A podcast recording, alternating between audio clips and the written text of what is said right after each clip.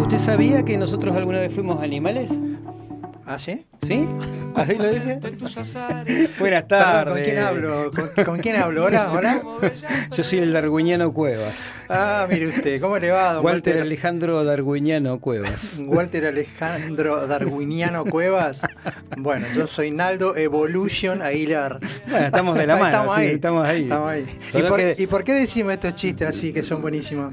Porque somos un- unos payasos. Ah, pero ¿por qué Darwiniano y por qué, Bueno, por porque qué hoy, es el hoy es el día del animal. Este, el spot empezaba diciendo que la vida animal comenzó en el agua. Eh, dicho sea de paso, eh, nada, ¿Y un millones mundo y de millones y millones y millones Sí, y millones y millones de años, por Dios. de células acomodándose para que hoy en día, por ejemplo, no se haya una jirafa. Por ejemplo, Mm, ¿no cierto? no, no o, para, o, para, O para que esté la peya, mi perrita. o- o para, o para que haya un cuerpo humano y hoy Sí. tenga coronavirus, por ejemplo. Sí, también. ¿no? La, batalla incansable del ser humano contra las pestes y también. que a su vez el, el virus ha evolucionado también. Pero que a su vez, si también si seguimos con esto de a su vez, el encadenamiento de a sus veces, este, teóricamente hay una posible eh, teoría, no, hay una teoría que posiblemente dice que el coronavirus eh, deviene de la ingesta de cuestiones animales por parte del Ah, humano, ¿no es bueno. cierto? del murciélago, todas Sí, estas ya apartándose un poquito del Día del Animal sería, ¿no? Sí, sí, sí, Bueno. por supuesto, pero felicidades a todos los perros, los Yo gatos, quería- las jirafas, quería- los patos, los pollos, los chanchos, uy, no, no, Y no, la- no termina toda- más. Todas las mascotas de- Todas, del todas. animal que La sean. Porque, y, y la la, y Peya. la Peya, que es mi perrita, que le mandé un saludo por Facebook. Lo vi, lo vi, lo vi. Este, Así que con una foto. Se debe haber puesto recontenta. Sí, aparte le dedico mi dita así. Hoy fue como un día especial con la Un día Peya. especial. Sí. Bueno, todos los días tendría que ser el día del No, animal, lo es, ¿eh? pero hoy es más especial que todos. Así se la digo porque eh, ella sabe que la amo. Yo supe tener mascotas, ¿eh? Pero ahora desde que vivo en un departamento es tan difícil, Claro, tan claro. difícil. Y tendría que tener un caracol. Un- sí, claro, con un caracol lo arregla. pero no puedo charlar, no me mueve la cola. Bueno, mueve la antenita. La antenita ahí, le ahí, mueve, sí, claro, sí. le- ¿Viste que le tocabas la antenita y la escondía? Sí, la replegaba. Eh, la replegaba y el toque es como un acto de reflejo. Siempre me parecieron hermosos los Sí, caracoles. sí, sí, y ricos, Sí, y ricos. y He ricos. comido. He Ah, comido. No, bueno, no, yo. Bueno, está bien. Es el día del animal, no hablemos de los animales que No, se no comen. comamos, no, no. No comamos. Bueno, nada, digo, este del Día del Animal fue, me pareció, nos parece acá en Especie en Viaje también importante porque queremos los animales, somos compasivos con los animales, este, los tenemos a nuestro alrededor y como decía bien el spot, este es un mundo de animales, este no es el mundo de los seres humanos, ¿eh? No, no. así que nosotros vinimos después. Vos fíjate los primeros, te voy a tutear ya, me parece que estamos en tiempo. Ah, ¿ya nos podemos Fí- tuitear? fí- Fíjate que en los primeros eh, inicios de la, de la cuarentena del año pasado, eh, los animales habían empezado a ganar la calle nuevamente. Se tomaron, tiene razón. ¿Eh? En todos lados, acá en Neuquén pasó, pero sabe era- que en mi barrio tengo, yo tengo una plaza a media cuadra. Bueno, yo en su barrio he visto caminando chancho por la calle. Usted vio que, bueno, y en época de pandemia también, caminando chancho. Pero yo le digo que ahí había este, una tropilla, le digo, seis caballos iban a la plaza y a cortar el pasto. A cortar el pasto. Y sin el chaleco de la municipalidad. Sí, de par- pero de parte de la MUNI. Estaban ahí los tipos comiendo el pastito. Mire usted.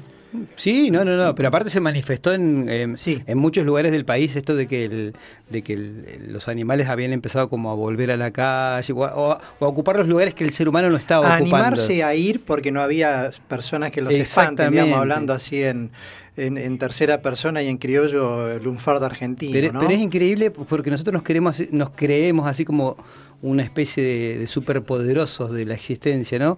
Pero apenas nos replegamos, los animalitos vuelven, Están ¿eh? ahí. Están ahí, o sea, Sí. tienen miedo, pero no son, no son giles. No son giles. No son giles. En realidad no tienen miedo, tienen precaución. Precaución, Porque el animal en sí no tiene miedo, sino que tiene actos defensivos de, de supervivencia y, y bueno, y después también esa precaución. Bueno, acá los zorritos en la barda se están ¿Vio esos manifestando. zorritos? Sí, Sí, están pidiendo sí. que no les demos de comer porque... Claro. Mm, Pero Sí. bueno, ahí el, el hábitat es tan chiquito que se alimentan, justamente van ahí porque no tienen Sí, comida en otro lado. Sí, ¿no? sí, sí, sí, sí, Así sí, que También hay que ser eh, conscientes de que fuimos y les ocupamos todo el Parque Norte haciendo nuestros deportes, eh, nuestras caminatas, nuestras bicicleteadas. no somos tan bárbaros, ¿vio? No. ¿Vio que no somos tan bárbaros? somos- creo que de la cadena animal somos los peores. Veo que cada vez que uno rasca un poquito en- alguna ay, cosa ay, dice, estamos "Ay, llenos de fallas". ayúdeme a sacar las piernas, porque no es una sola, las dos que metimos, que metí. sí, sí, sí. Es así.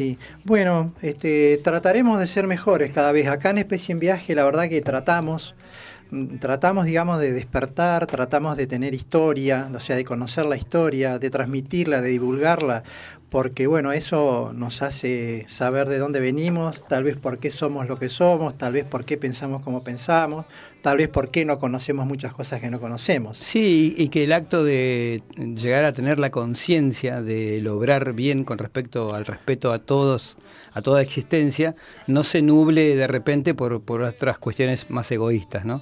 que es, por lo general suele pasar. Así es. Suele pasar. Suele pasar. Claro, y decimos todo esto porque siempre en Especie en Viaje este, bueno, primero vamos a saludar a Pedro. A Pedro, nuestro operador estrella del día de la fecha. Hoy Pedrito está reemplazando. Así es, así es. Hoy reemplazo el gen un rato. Lo reemplaza el gen un rato, nos dice acá, que lo han escuchado. Bueno, Pedro, muchas gracias. Este, Pedro lo vemos acá, se está ocupando muy atentamente. Ya le dije. Está como el pulpo, ¿vio? Como, como se decía antes a los operadores, tiene a, tres manos está. Y me pagan por eso, ¿viste? Yo soy el hombre pulpo en esta radio. Mira, tiene club de fan, me parece. Sí, sí. Ah, ya llegó allá nuestra entrevistada. Mira, bueno, Vamos a ir con el bloque de. ¿eh? Bueno, ahora hablando de esto, atento, Pedrito, que ahora vamos a ir. Está bien, vamos a ir con. Mire, empecemos así con esto de la historia, de las fechas. Exactamente. Eh, hoy vamos a, traer nuevamente a Especie en Viaje a Alejandra Pizarnik. ¿eh? Porque Alejandra Pizarnik nació un 29 de abril de 1936.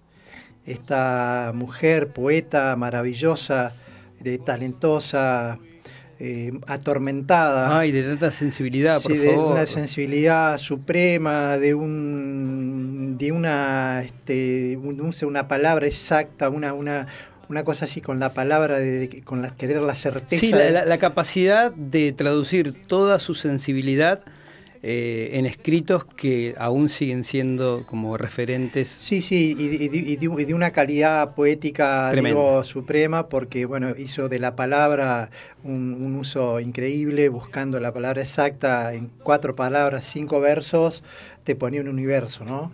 Entonces, bueno, queríamos recordarla, Alejandra. Alejandra, bueno, es nuestra amiga, es amiga de Especie en Viaje. Alejandra es amiga, creo yo. Está desde el primer programa, sí, desde los primeros programas. Y amiga de todas las, y como una lectura obligada de todos los poetas y las poetas. Eh, bueno, a esta altura no sé cómo se dice, bueno, pero de todos los poetas, de todas las personas que están en las letras, digamos.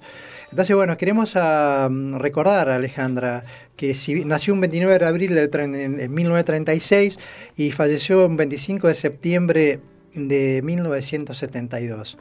Ella tenía 36 años era muy joven, muy eh, maravillosa, pero bueno, acá nuestro, ya si lo tenés Pedrito a mano, ya los dejamos escuchando este, una micro biografía de Alejandra Pizarnik que habla por sí misma. Voy a saludar a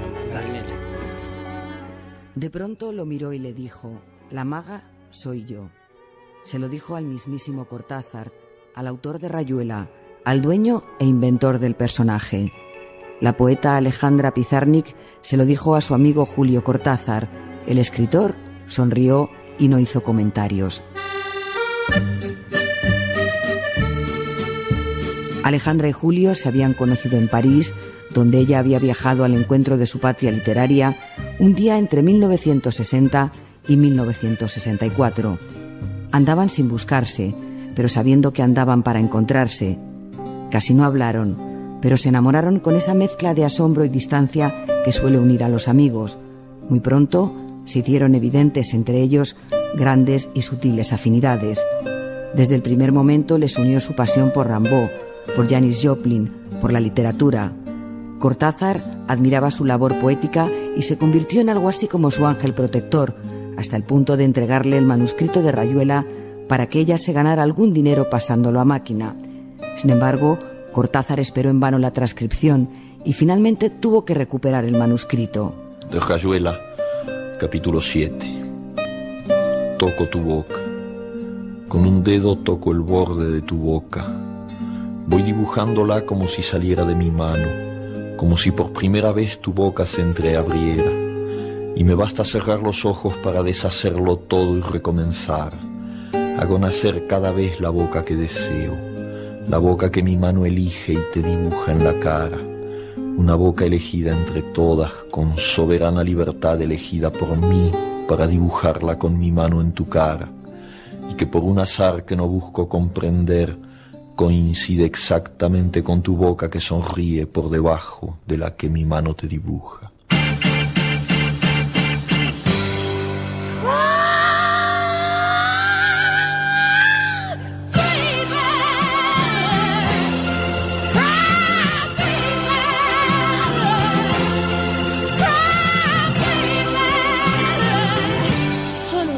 Una tarde de lluvia, en un café, ella le leyó un breve texto literario.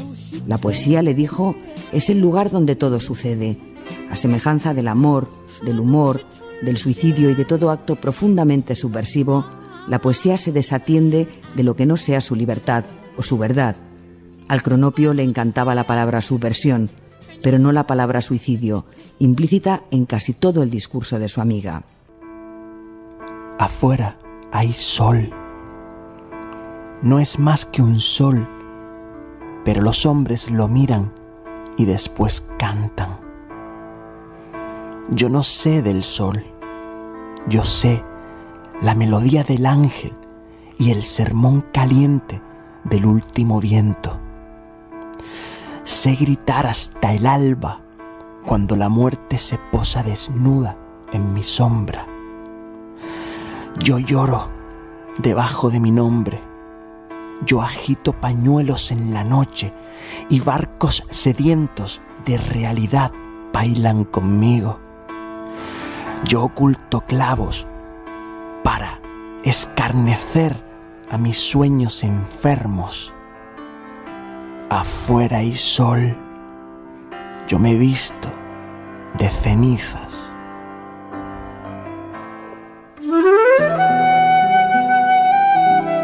La muerte apareció siempre en la poesía de Alejandra Pizarnik y cada vez más en sus diarios, sus cartas, su vida.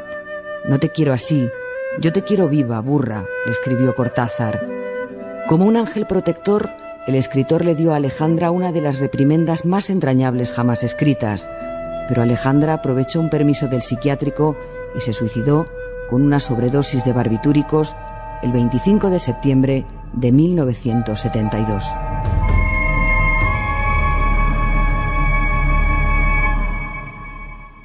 Alejandra Pizarnik había nacido en Buenos Aires 36 años antes, hija de inmigrantes judíos rusos. Tuvo una infancia difícil, hablaba español con un fuerte acento y tartamudeaba, tenía graves problemas de acné y una marcada propensión a engordar. La autopercepción de su cuerpo y su continua comparación con su hermana se convirtieron en una obsesión. Probablemente esa fue la razón por la que comenzó a consumir anfetaminas, que le provocaban euforia e insomnio. A los 24 años viaja a París, donde permanece durante cuatro años trabajando en una revista y haciendo traducciones de autores surrealistas. En 1965 regresa a Argentina. Entre 1970 y 1972 entra en un estado de depresión muy grave que la lleva a intentar quitarse la vida en varias ocasiones hasta que finalmente es ingresada en un hospital psiquiátrico. Los fines de semana regresaba a su apartamento en el que finalmente se suicidó con una sobredosis de seconal. A pesar de su corta vida, Alejandra Pizarnik dejó un extenso legado literario que se ciñe sobre todo a la poesía surrealista, de temática nocturna y angustiada, transparente y muy elaborada. Su obra representa una de las propuestas rupturistas más significativas del siglo XX. Su lucidez, más grande que su locura, supo crear la más desgarradora magia. Es el mundo enojado con mi risa, o los guardianes del infierno rompiendo mis cartas. He llamado He llamado, he llamado hacia nunca. Bueno, estamos al aire nuevamente, nuevamente. Ahí pasó Alejandra, ¿eh? Ahí pasó Alejandra. Pasó, Alejandra y pasó para quedarse. ¿eh? Para quedarse para siempre otra vez. Pasa y deja esa estela que nunca se disipa, ¿no? En el aire. Es una, una cometa, ¿no? Estelar, ¿no? En, la, en lo estelar de la poesía y de y del, bueno, de los poetas, ¿no? Hermoso, hermoso. La verdad que a mí me emociona siempre. Yo me compré hace mucho un libro de las obras completas de ella, que no creo que sean las obras completas, pero te lo venden así, ¿viste? Porque no es tan grande tampoco el libro. Oh, y me cuesta por ahí leerlo muy seguido, porque, o sea, muy seguido página por página,